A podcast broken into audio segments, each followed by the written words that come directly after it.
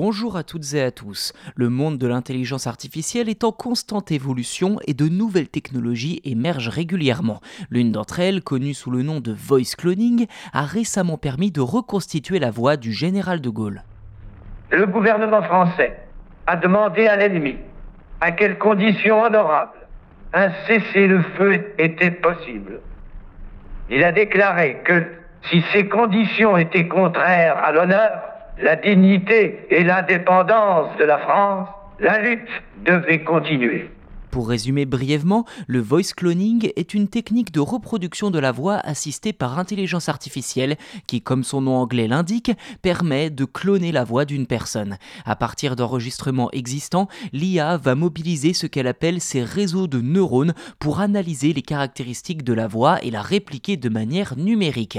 Vous ne le savez peut-être pas, mais cette technique est utilisée dans de nombreux domaines comme pour les assistants virtuels, Siri, Google, Alexa, bref, toutes sont nées du voice cloning. Et cette technique est aussi utilisée dans les jeux vidéo et les séries télé, ou encore pour la production de contenu audio comme les podcasts ou les livres audio.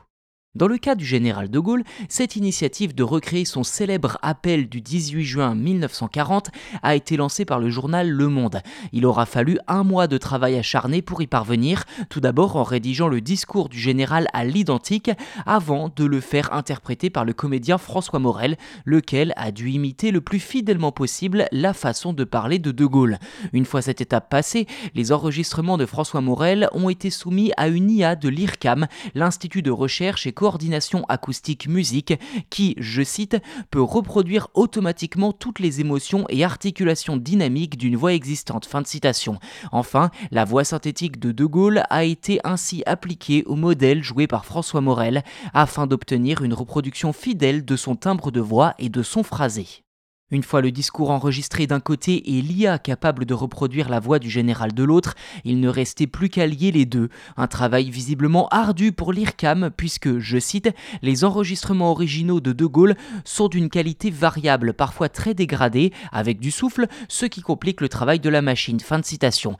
Il a donc fallu dégrader la voix synthétique par souci de réalisme afin qu'elle sonne comme si elle sortait des enceintes d'un vieux transistor.